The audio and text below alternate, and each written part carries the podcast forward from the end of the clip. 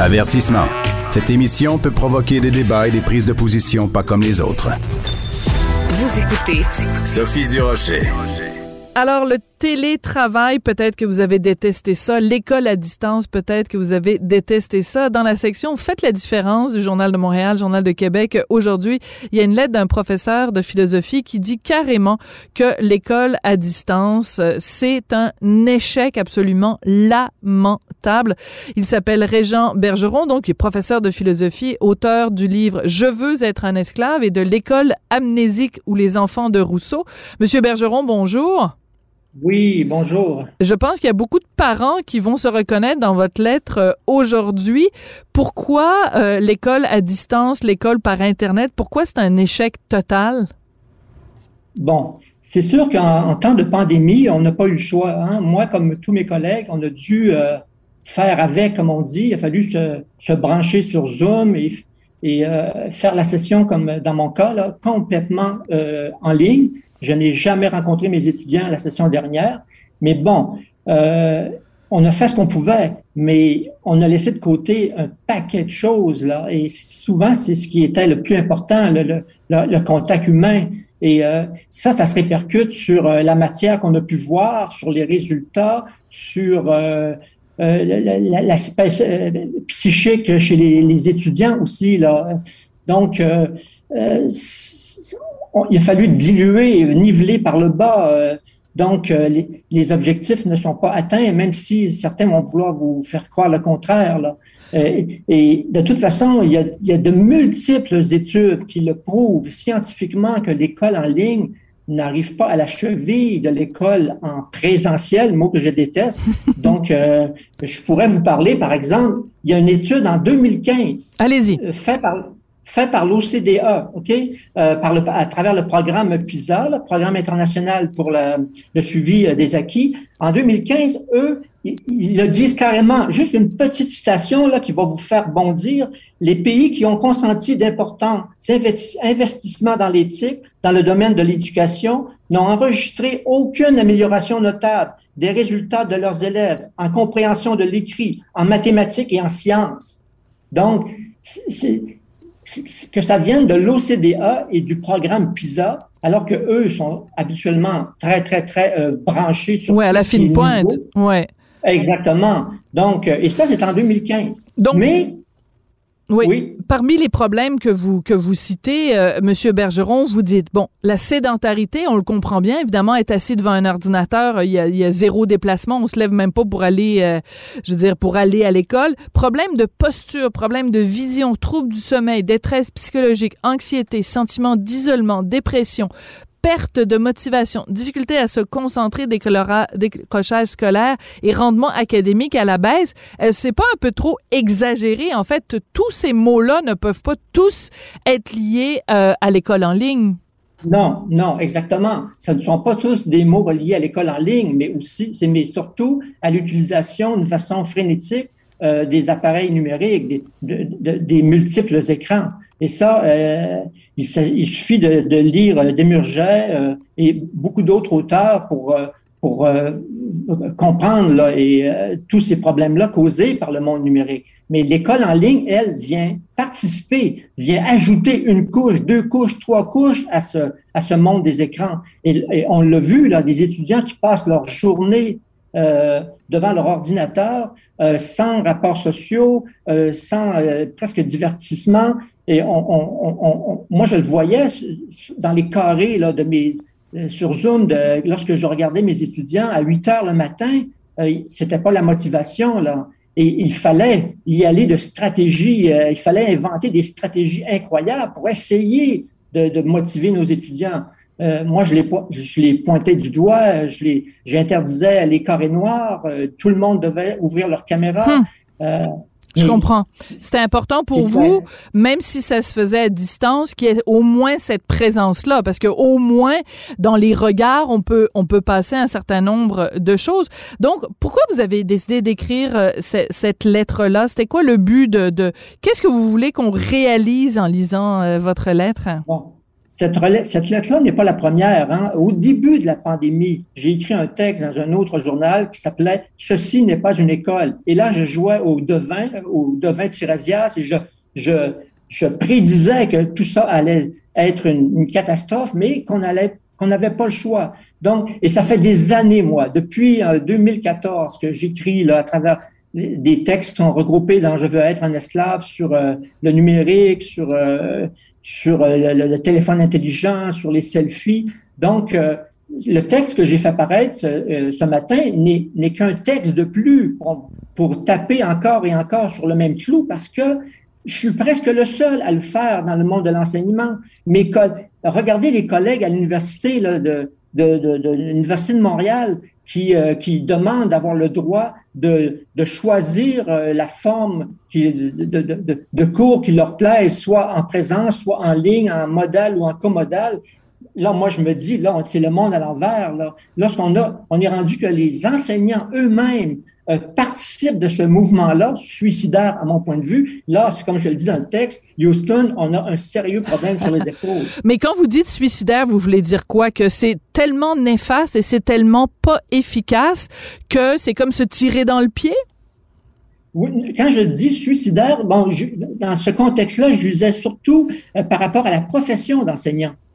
Euh, c'est comme si les enseignants se tiraient dans le pied, comme vous dites parce que ça va à l'encontre même de, la profession, d'un rapport d'un professeur avec ses étudiants, avec une dynamique humaine qui s'installe, une dynamique, comme je le dis dans le texte, empathique, physique et intellectuelle, parce que et, étant donné qu'on donne nos cours d'une façon orale, on n'est pas et, que l'oral et l'écrit ont beaucoup d'importance, on est porté à oublier l'importance du corps dans une salle de cours, l'importance des regards, l'importance euh, des, des, mimiques, des, euh, des conversations qui peuvent surgir. C'est ce que c'est à ça que je réfère dans mon texte lorsque je parle du corps, le fait qu'on a des organes, des sens, une épiderme. Et lorsqu'on se retrouve devant l'école euh, numérique en ligne, bien, c'est toutes ces strates-là de l'être humain qui sont mises de côté. Et c'est ça qu'on oublie souvent. Là. Tout ce qu'on a, c'est des pixels hein, euh, pour, avec lesquels on a une image des étudiants qui, qui sont à l'autre bout et du son.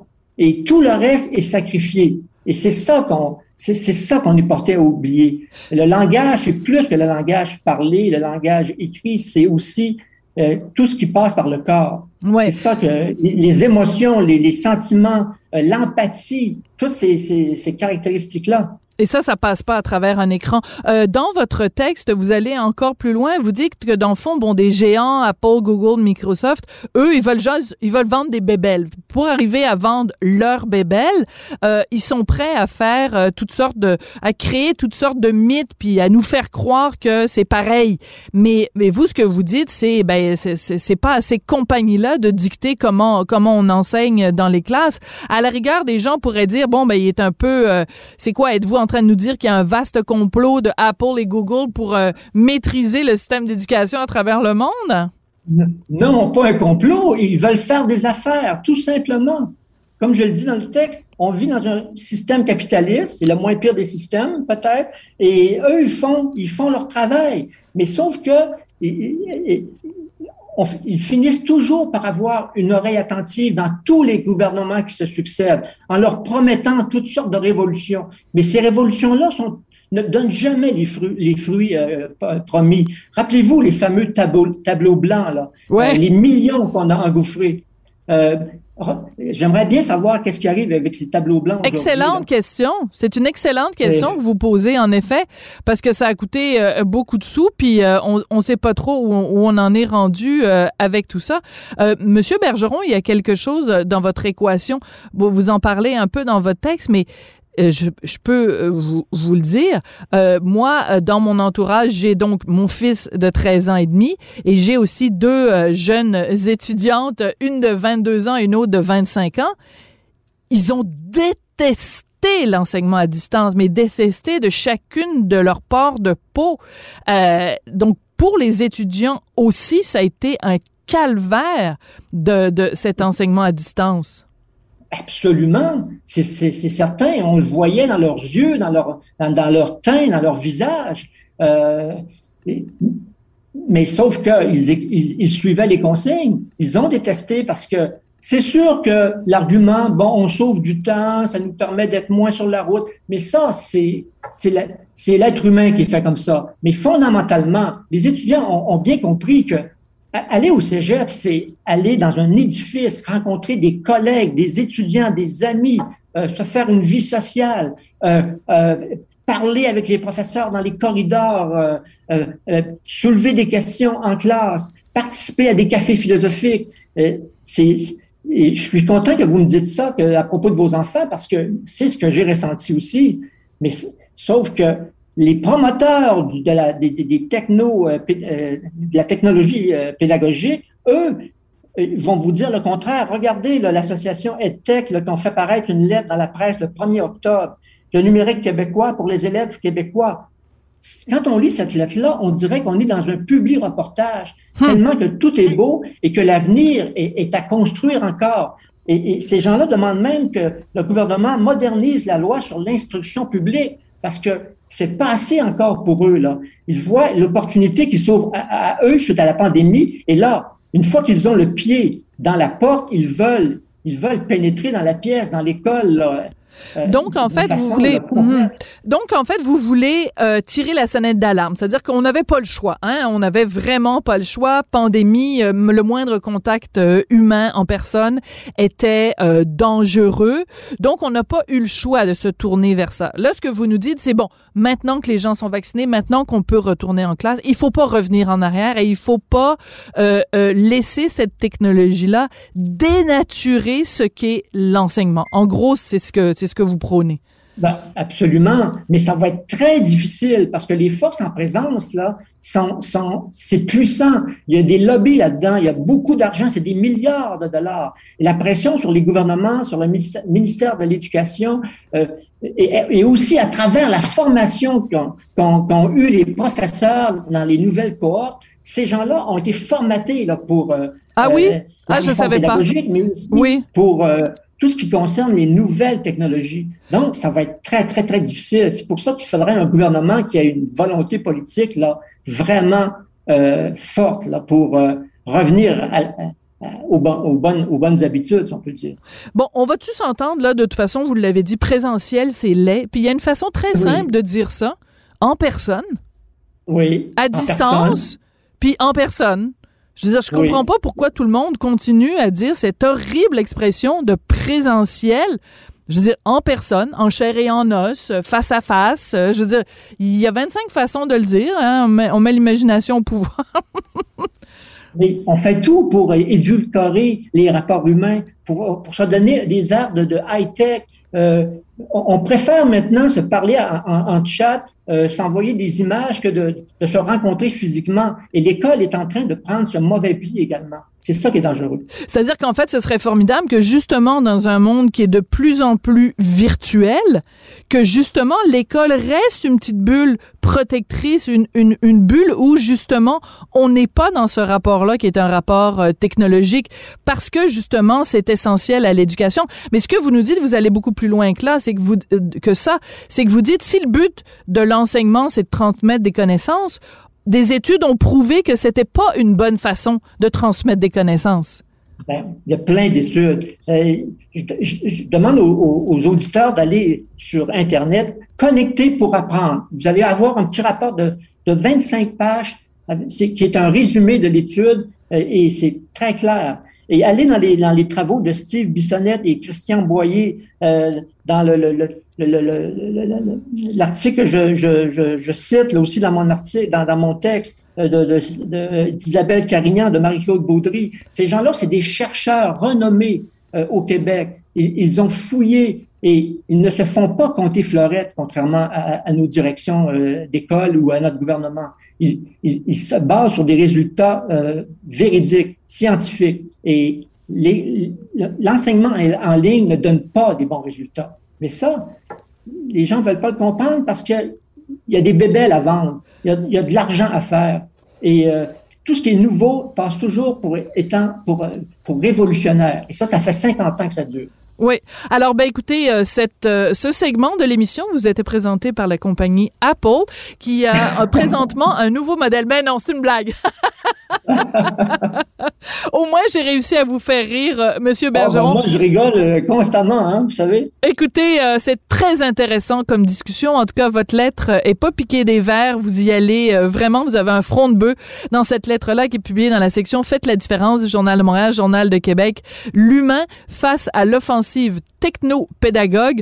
En résumé, euh, les ordinateurs, euh, un ordinateur arrivera jamais à remplacer le contact en chair et en os avec un professeur dans une classe avec des cours en personne. Merci beaucoup, Régent Bergeron.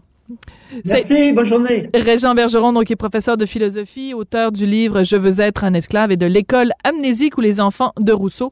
Et c'est avec lui que se termine l'émission aujourd'hui. Merci beaucoup à Rémi Poitras, toujours fidèle au poste, à la mise en onde, à la réalisation. Et merci aussi à Florence Lamoureux qui fait un boulot absolument fabuleux à la recherche. Et merci à vous qui faites un boulot fabuleux à l'écoute à Cube Radio. Merci beaucoup et on se retrouve demain.